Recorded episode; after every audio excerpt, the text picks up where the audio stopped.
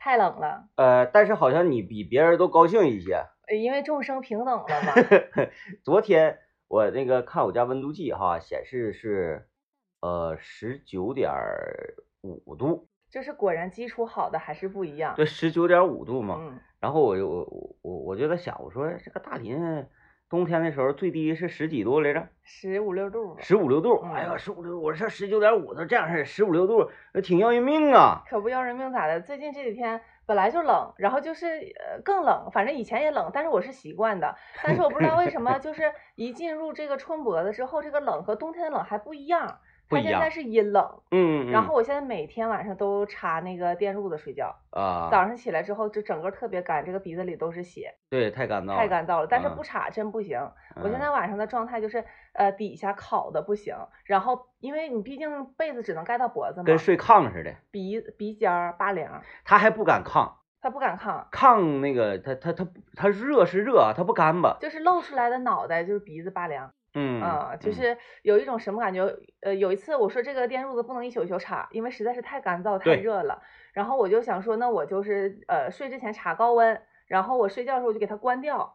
然后我本来以为这样也可以，结果后半夜我冻醒了。哎呀，那你那，你那确实是冷啊。，对，因为我冬天也不用插电褥子，屋里冷是冷，但是咱说这气儿吧，平常是给的也不咋好，但是也嗯比没有强。嗯嗯，。对，是这一点是肯定的，太冷嗯了，我都有点感冒了。哎，那你觉得你这个这个经过这几年的淬炼啊，嗯你你本人的抗寒性，你是不是觉得比一般人能强一些？我觉得可以，你从家门出来的时候，比如说就这种天气，嗯。啊、你就穿个小外搭出来，是不觉得，哎呀，冻得嘚瑟，没有那感觉是吧？也觉得冷，但是能坚持。我的体感温度是没毛病的，啊，就是我是能感受到的，但是我能坚持。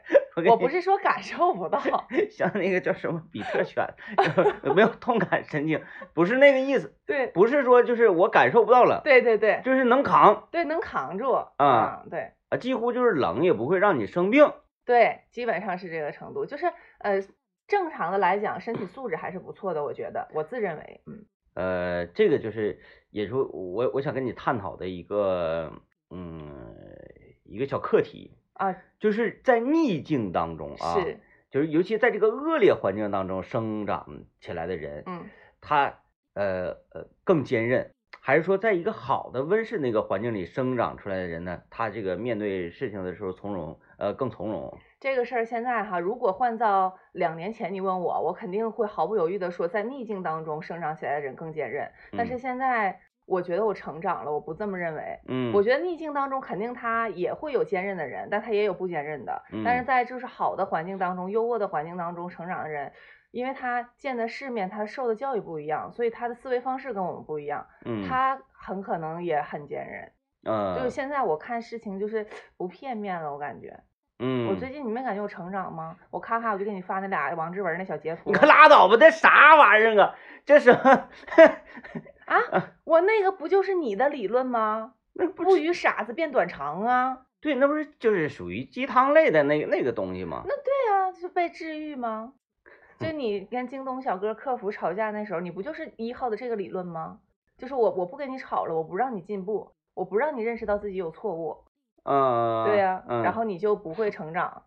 但是没有办法，他离得我太远了，我也没有办法看到他日后翻车嘛，不是？啊，那倒是，对，其实从爽剧的角度来讲呢，它差一个结尾，最重要的就是你看到这个人由于自己怎么怎么地而翻车嗯嗯啊，嗯差到这儿了你就是差到后边儿了。啊你你过两天你再在他那儿买个东西，我嫌他，我我再我消他费，啊，这这个反正从体感上来讲啊，呃，我一直有这个观念，就是尽量让自己呢稍微冷一点儿，对，嗯冷点儿人状态会好，精神，嗯，然后他很集中，我感觉，嗯。嗯，因为有那句话叫“保暖思淫欲”嘛，就一一暖和了，整个人自己就是懒洋洋的那种感觉。嗯。啊，我在家我都是发愤图强，我就是。我今天早上起，换衣服就咔咔换衣服，我这两天太冷了，不能换，啊那一脱一换多冷啊，多确实冷凉啊。哎呀妈呀，我这这个从那个早上呢，从被窝里出来是一个挺大的煎熬的事儿呢，太煎熬了，尤嗯其是今天早上，我感觉咋这么冷呢？就是你得下挺大的决心，一二三，哎，我再等一会儿。你没发现我今儿没上食堂吃饭吗？因为出了三趟被窝没出来。就是先把腿伸出去，然后嗯马上拿回来，因为实在是太冷了。啊，有朋友留言说，这个季节家里面安燃气壁挂炉的就特别暖和，就自己烧呗，就但凡不是集中供暖的全都行。你就别留言。啊不集中供暖，你别留言。那原来我我姥家什么玩意儿，那个春天春脖子就没有那个概念，哦，说啥时候烧啥时候就烧。啊，那真好。再一个，它不嗯是说啥时候烧，就是你必须得烧，嗯因为你做饭的时候，为啥咱俩一上节目就想聊这个生火的事儿呢？是就是这个 一做饭，做饭的时候你就必须得烧啊。是完，我到夏天的时候我就特别难受，我说嗯我说不行，老太热了。咱必须得那个用煤气了。啊啊啊。到夏天的时候就开始用煤气啊啊啊，因为你夏天你是你做你做一顿饭点火了，那炕那边受不了啊。那是哎那呀，你下你晚上你咋整啊？但是我嗯老人因为那是山区嘛，晚上也确实凉凉啊。哎晚上咱们这边盛夏的时候，我老家那个地方真是一个好地方。我避暑我打算那个，但这两年这不全球也都热嘛也都热啊，那些年是真行。嗯我退休我就上那儿去，啊哈哈，白山白山那个那个沟里头，那边都叫沟，那边不叫什么村儿啊什么的，它都是沟啊，这个沟儿那沟儿，这沟儿那沟儿，完了还有那个呃坡儿啊，这个坡儿那个坡儿，嗯，岭这个岭那个岭，明白。然后呃整个林区呢，它温度就比较低，咱这边它这个特别热，放暑假那个时候嗯我回去，可以避避暑。晚上它都不是避暑啊，它有点就是没冷没有衣服，你得多找点厚衣服啊穿。啊啊，晚上的时候外面才十十几度，嗯，十五六度，多好。哎，特别凉。完走走道，你看着地下有水，你你捧起来就能喝。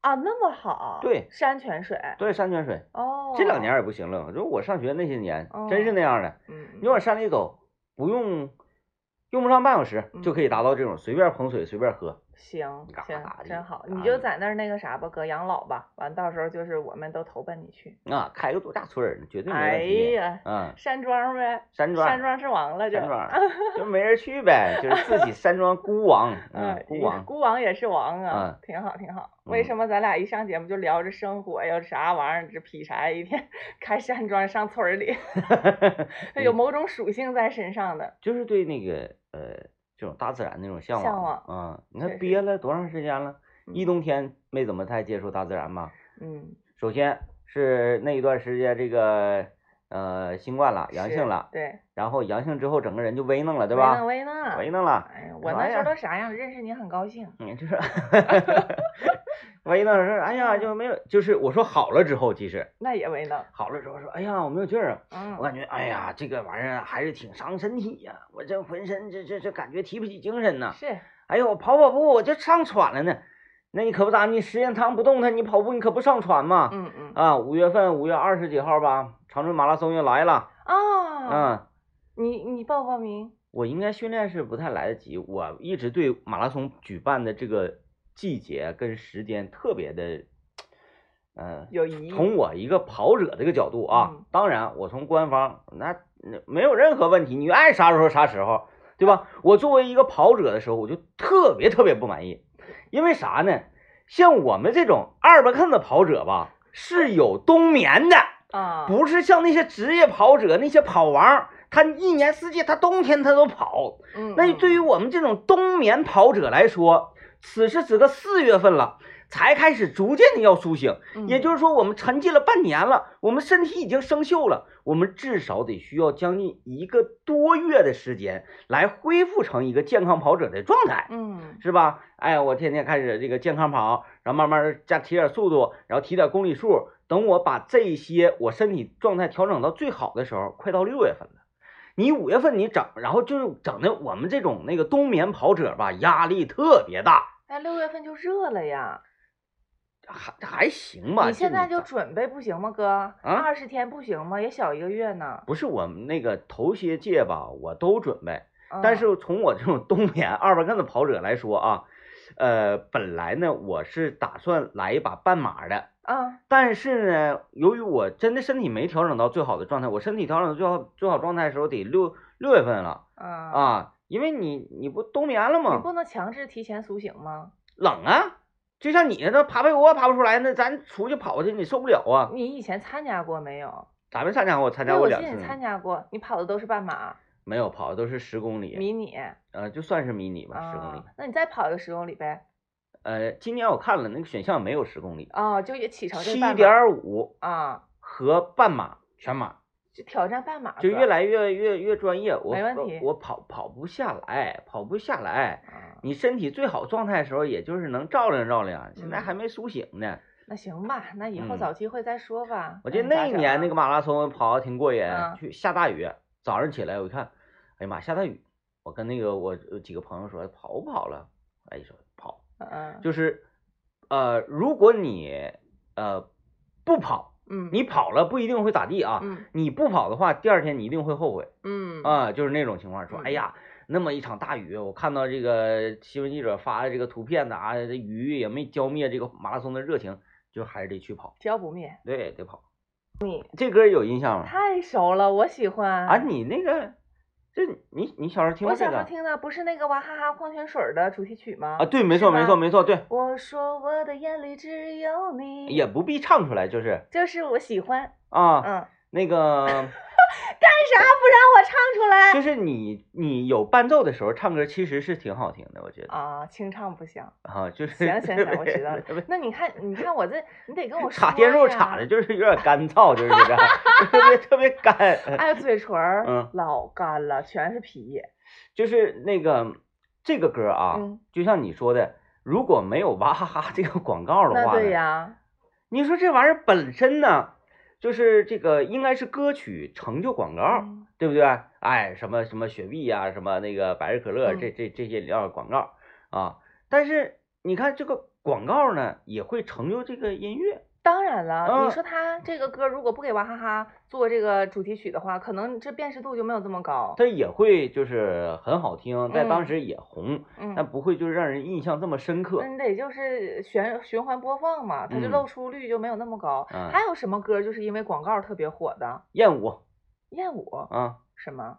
那这个就超出你的那个年年龄。那个燕舞，燕舞，一起歌来一片情。燕窝啊不是，是一个收音机，啊，录音机的广告。没听过。啊，我想想还有啊，就是我我有那个酒，酒的广告，就是白酒，什么那个，嗯嗯，哎有好像也有好可能像有这有有有有有，还有那个知心爱人，心爱人是啥？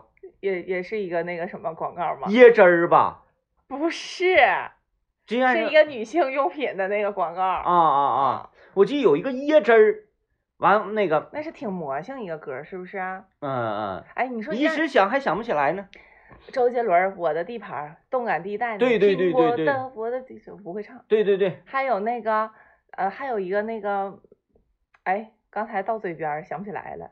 反正反正有有挺多，就是嗯这种，但你一下想可能还蒙住了，嗯就蒙住了，哎，挺有意思。但是这个是特别有标志性的。对对，因为那个娃哈哈那个广告里啊，是同时这首歌出现，也是井冈山本人啊，啊，他在这个里面演的吗，哎，那我没有印象哎，他在这个瓶子扣自己眼睛上，嗡儿一下这么这么出来，是吗？是是他是他啊，那他那是那我小时候对他的印象和他现在那可能反差太大了，长得。他井冈山年轻时候太帅了。对呀、那我一点完全没有印象啊。我个人觉得啊，就是从我的这个审美角度来讲，井冈山比当年刘德华帅。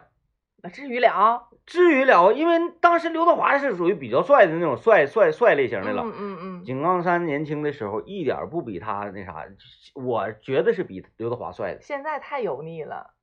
现在呀、啊，现在其实他那个还还好，因为啥呢？从从喝酒人的角度上觉得，嗯一个喝酒人能够保持这种身材就不错了，啊，那还算不错的。不错啊。他就是啥呢？呃，不收拾而已。嗯你看他平时踢球锻炼啊啊，天天每天都踢球。对，有那个有一个有一帮踢球的队友对朋友啊哦，经常踢球，但是他每天必喝酒嗯啊，每天喝酒是喝就是必喝多，大家可以在那啥上，这视频平台上去去找他去，啊，挺挺有意思的。有意思有意思。他就是发天天早晨嘛，因为喝喝完酒喝多人宿嗯醉，第二天早上你一眼就能看出来他喝多了，嗯，他那眼神都不一样。然后脸呢也红丝的。他要不是发早上起来遛弯的时候，嗯说哎就说点啥，要不然就发那个晚上正在喝酒迷离的时候一些说点啥，啊，酒后心语有意思有意思。我他几乎每一条我都给他点赞，啊，嗯，我还搁底下留言嗯帮他帮他那个维维护维护秩序呢。啊，网络管理员儿，对，有人喷他，呀说哎呀那个什么那个你就别这样啦。对你多好啊，原来你这个这个多优秀啊。然后就是嗯、一叫啥咋说来着？一把好牌让你打稀烂，啊啊啊啊！是吧是是是，哎我最烦这句话。不珍惜你这个拥有的那些东西什么什么的。但人家怎么高兴您怎么来嘛，不是？是，对一个时间一个年龄段，他有一个年龄段的追求。对。你说他现在那老嗓子都劈了吧？现在唱不了这个歌了吧？但是那天我听他唱歌，他嗯就是毕竟是歌手嘛，啊，唱的也是挺好听的。专业度还是在的。对对对嗯但声音可能没有年轻时候那么好听了。对他的嗓子，也就是说啥呢？他马力拉不了那么足了，开不了那么快了，但是就拐弯啥的还是挺厉害的。嗯嗯嗯。哦，对，我想起来了，还有那个陈慧琳的《不得了》，就是百事可乐有一年一直放那个歌，这个好我还有印象，他做那个广告，他穿一套蓝衣服，然后特别帅，你没有印象？在我上嗯。小学的时候你上小学，你上小学的时候，我好像已经不喜欢陈慧琳了。啊，你，那你那时候就你我长大了，对我啊得是上，我上初中的时候是特别喜欢陈慧琳。嗯，啊陈慧琳真行，而陈慧琳一点儿也不老，嗯，嗯嗯，嗯我家那时候贴贴挺多陈慧琳的海报。啊啊有品位，我喜欢那个陈慧琳，嗯然后女生哈，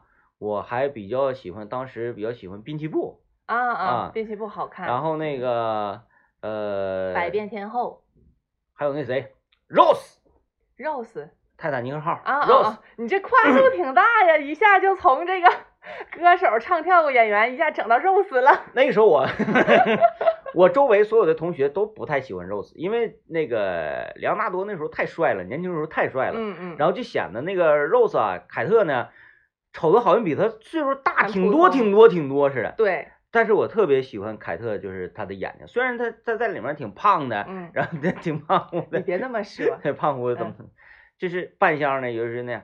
我特别喜欢他的眼睛，我家那冰箱顶一直挂着就是呃海报，嗯，就是他俩在河里和那个那个冰川里在水里，然后双手在紧握的时候，眼睛会说话，尤其是啥呢？夏天天特别热，小时候家里没空调啊，是，夏天天特别热的时候，我就看他俩在那个水里面那那那个海报，嗯，一瞅就凉快，透心凉，一瞅就凉快儿。嗯，来我们听段广告吧。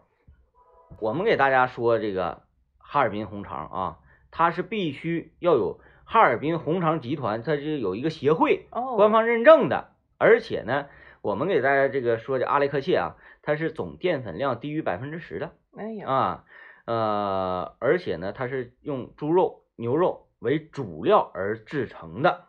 这一次我们团购又来了啊！太好了，大家可以拨打团购热线四零零九九九零幺三九四零零九九九零幺三九，原价是六十六六十六块五一斤，嗯，现在我们交通广播的福利价是买三斤瘦肉的送两斤肥肉的，只需要一百九十九块钱，哈尔滨直接直邮到你家，而且呢是经过巴氏杀菌的真空包装，在冰箱里冷藏里可以放九十天。也就是说，哎呀，那五斤红肠有点多呀，没事儿，能放九十天，嗯那没有问题啊。慢慢吃，而只需要一百九十九块钱，天暖和了，是不是？出去野个餐呢，嗯，露个营啊，太好了，哎，然后你在家做个面呐，嗯，什么玩意儿的，哪怕是周末你就是，哎，我想喝点酒，嗯直接切两片儿，或者放烤箱里打一打，嗯吃那都是特别特别哇塞的啊。嗯呃，大家可以登录我们一零三八魔力工厂的微信公众号啊，是，直接回复红肠，也可以点击链接购买。嗯或者呢，你就直接拨打电话四零零九九九零幺三九四零零九九九零幺三九，啊，口感是嘎嘎地，味道嘎嘎地啊，纯这个真材实料啊。嗯呃，这个说完了 红肠，是我，再说说今天我们接下来的行动啊。我们今天接下来我跟大林又上早市儿，又上早市儿了，大林你那个你那早市儿太像样了，太逼了，是不是？太逼嗯了，简直了你。去我哥震惊了，震惊了，我说我说这个早市儿这规模跟我家楼下那个早市那没法比呀，我家楼下那个简直太小了。别总沉浸在你家楼下那个，还有什嗯么大三元啥的，咱再上大大大的厂子看一看，然后上早市买点菜，继续上刘老爷家做饭。继续去啄刘老爷。哎，刘老家今天没没没停嘴啊，你说他能不能在家收拾？他不带的，他不带收拾我就把拾的，花放着，他不带的。他收拾啥呀？他收拾他根本他不在乎啊啊！嗯，刘老爷家有一个特点，调料特别足，对尤其是北康的产品可以说是应有尽有，应有尽有。呃，这个蘸酱，哎，嗯今天咱买点蘸酱菜，你愿意吃蘸酱菜吗？我可以。啊，整点蘸酱菜是不是？嗯，再来上一袋儿这个北康有个熟酱，哦，我知道那个这个熟酱嗯。它就是炸好了之后啊、吃酱，因为你直接蘸那个酱啊，它生酱不好吃，是。必须炸一下，炸你就嫌我费劲，妥了。这回呢，它有一个熟酱，你直接开袋即食，而且它是用咱们东北非转基因大豆真材实料，同时传承了百年酿造工艺啊，鲜香味美，这是蘸啥都好吃。最贴心、最贴心、最贴心的就是它这个设计，大家都吃过大酱，要不是奶袋儿的，要不然是这个拧拧瓶盖儿的，是不是？拧完瓶盖儿完之后，蒯的哩哩哩啦啦。然后这个有的，尤其那个袋儿的，你说你吃完一半儿，你剩那半儿咋整啊？闯那个灶台边儿，闯那个灶台边儿，你是不是往里进灰呀、进灰，进细菌呐、还干巴。还干巴。嗯，我们这个北康的熟酱它是拧嘴儿的设计，用多少挤多少，挤完了盖儿一拧，方便又卫生太好了。啊！而且呢，还有北康黄豆酱，这个黄豆酱做炸酱面、做这个炖鱼啊，也是特别哇塞啊！嗯，北康酿造始酱始建于一九二九年，是咱们吉林老字号，以及桂花香醋啊、原香酱油啊，也是咱们这个城市记忆中的珍稀味道啊。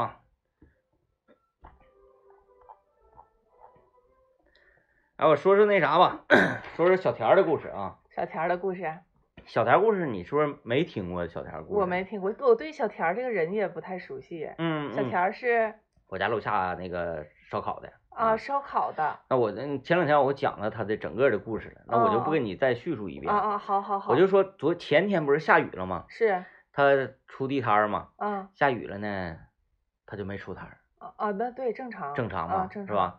然后昨这个包括有爱吃的咱们的听友嗯也问了，问我说这个小田儿搁哪儿啊？我特别想去吃一吃。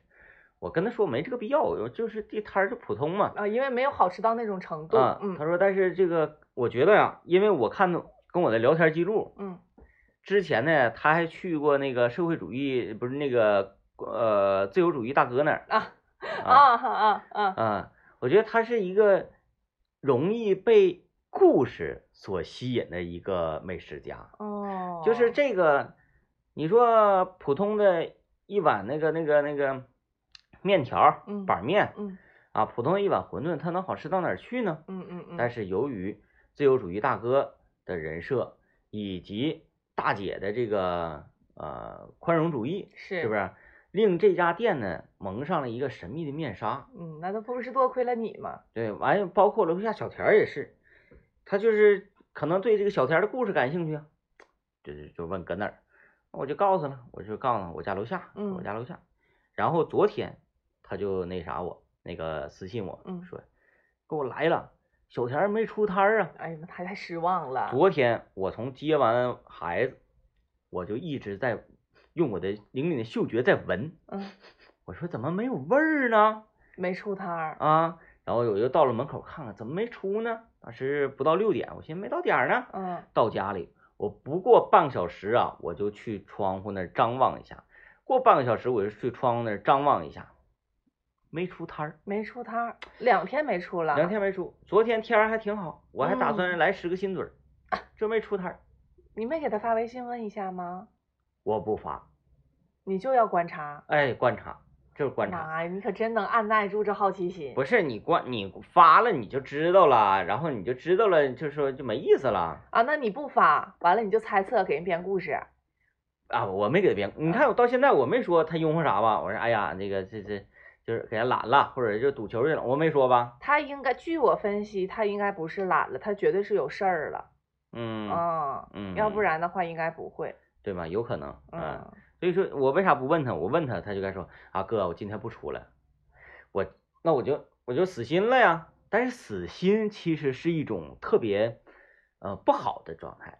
哦，你就是自靠自己观察，看他到底什么时候出。对嗯，我过一会儿看看，没我在走向窗台的过程当中，我就是一个比较兴奋的过程啊啊，我喜欢这个感觉。完一看，咔出了，穿衣服就下楼了。嗯嗯，啊我就喜欢这种惊喜的感觉。对，我不喜欢就是，哎呀，我都知道了，嗯结果我都知道了，就是未知的东西，我是更更更在意的。我分析有一种可能，他可能是提前回老家去过五一了，早走两天。哎呀，啊，那也就是说，那你的意思，如果今天也不出，那就是准走了，他回什么老家？他哥、他嫂子、他他他他都在长春大姑姐都搁长春，孩子都搁长春呢。啊。那他老家就是长春的，老家应该不是吧那？回家看看老人啥的呗。接过来呗，你天天干活呢的。嗯，我分析，如果今天，因为今天天儿很好，嗯，如果今天晚上他再不出，他基本就是提前走了，要不就出去玩儿了，要不就是回老家了。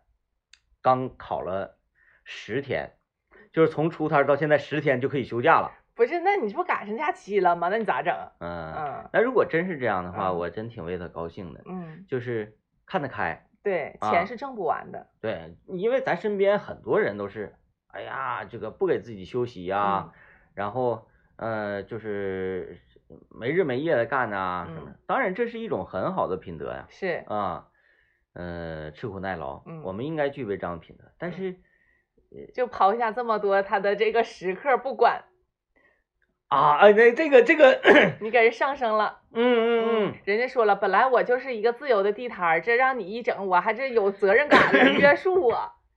但是你愿意愿意自由，嗯你适不当的喜欢给自己放个假，嗯，你身边的家人会高兴，那对那对，是？吧？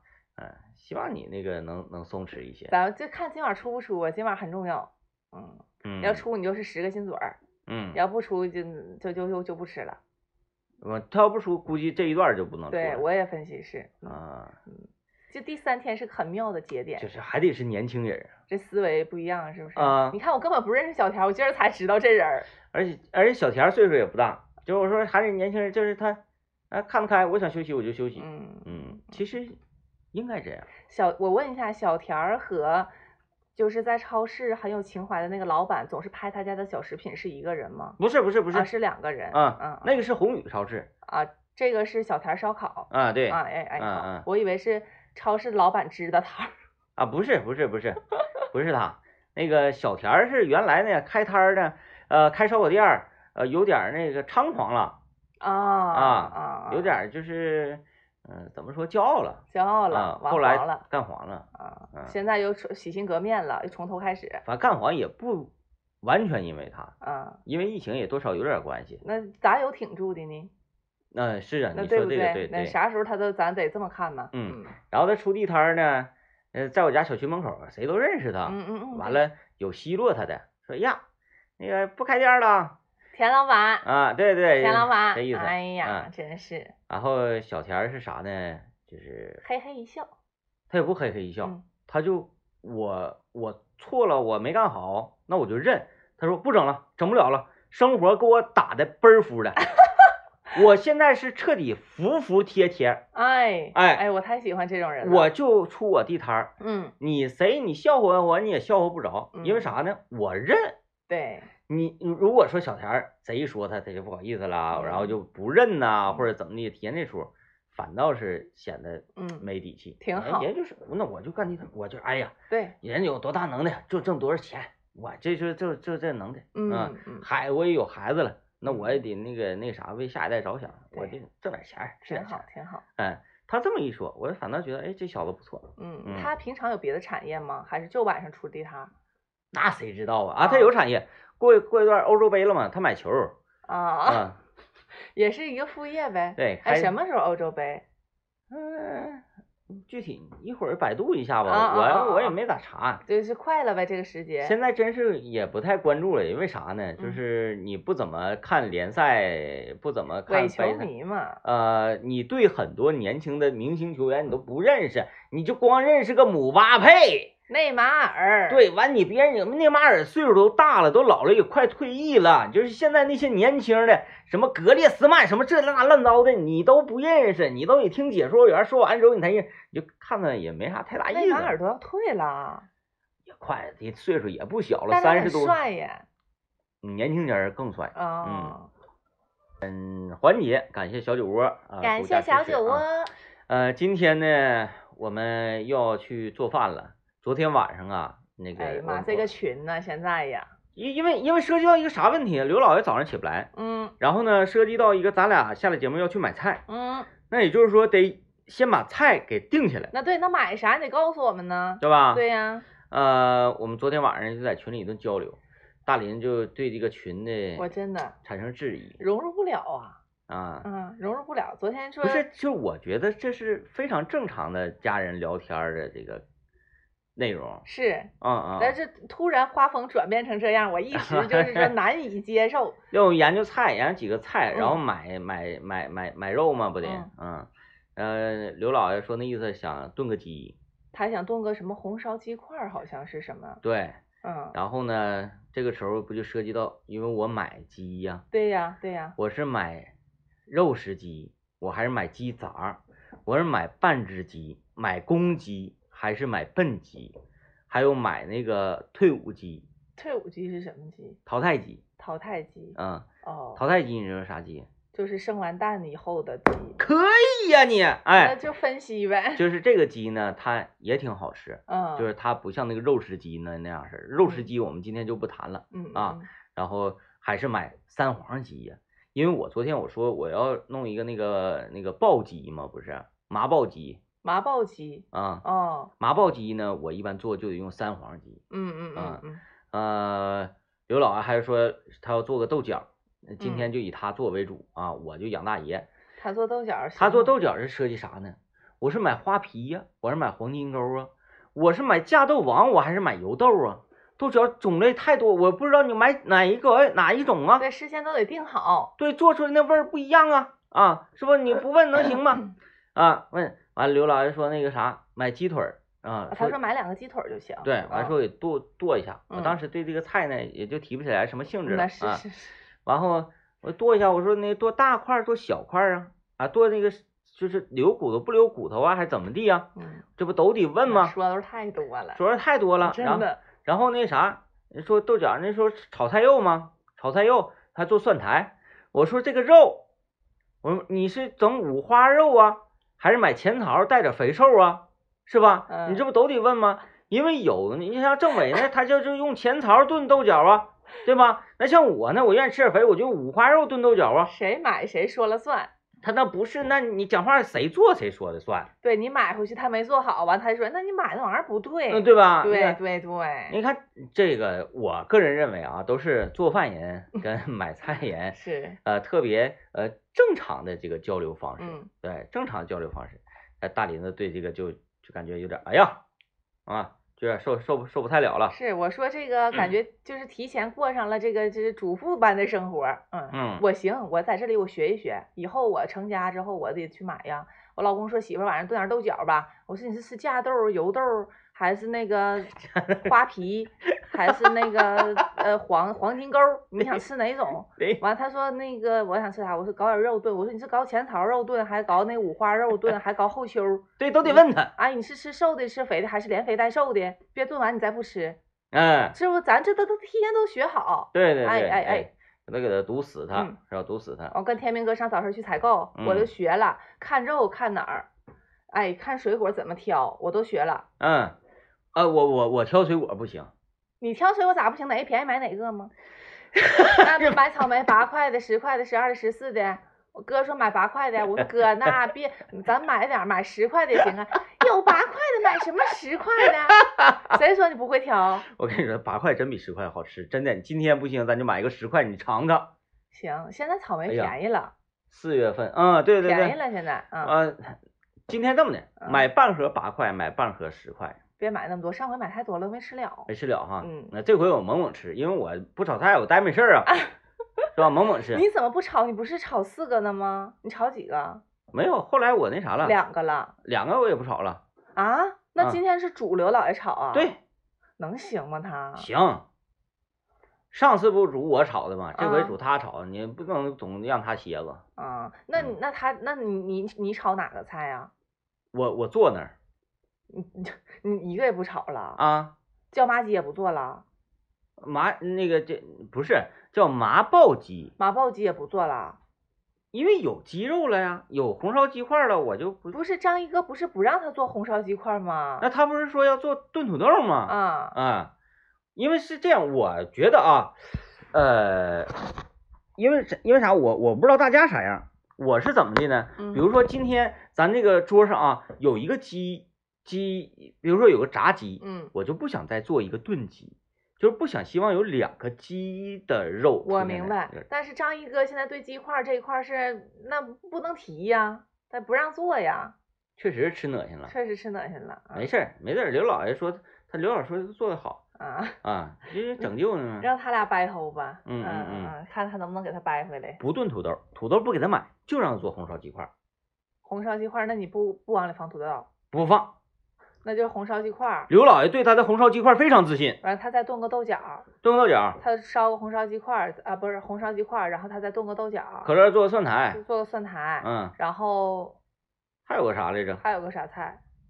还有，嗯，我他妈想不起来，拉一下啥吧。完了咱俩坐着，嗯啊，咱俩坐着，行行行行，嗯，挺好，挺啊，他还有个香肠炒鸡蛋。那能好吃吗？你看是他说他好，他非常自信。不是，他就是个香肠，他炒鸡蛋，这菜一听起来就俩字儿干巴，嗯，它不嗯下饭儿啊。但是他非常自信，你不好奇吗？就是这种时候我特别好奇，我好奇，但是我我就不好不好吃我认，啊，那行。但是我就是好奇他能做到多好吃。没事儿，别一会儿上早市嘛，我先搂俩肉宝宝，行行搂俩，肉宝宝，行还能咋的？真有意思 啊！我我我觉得可你要是从这个角度，那我支持你。我看啊，香肠炒鸡蛋，你说那嗯香肠炒鸡蛋，那干巴对干巴，完你再焖一锅大米饭，香肠炒鸡蛋，那能咽进去吗一？开始我也寻思就炒个鸡蛋类的菜啊，稍微就是呃就是充个数呗。那我我想的都是什么那个柿子炒鸡蛋、啊，洋葱炒鸡蛋，洋葱炒鸡蛋，，香肠炒鸡蛋，这个我想想都没敢想。这个香肠炒鸡蛋就是上高中的时候有那个盖浇饭，那根本咽不进去都。这对它没汤儿对呀，啊，咱咱不得整点汤？是，那你去感受一下子吧。好奇好奇。你不能哎，这个这个好，就是既然你带着质疑了啊，对对对对对，哎，朋友们，咱们去谁家吃饭啊？嗯嗯去谁家吃饭？人家说，哎，我今天给你做一个呃呃香蕉炖排骨，然后啊你你就会觉得，我不去了，谢谢。我说这能吃吗？这不可能啊！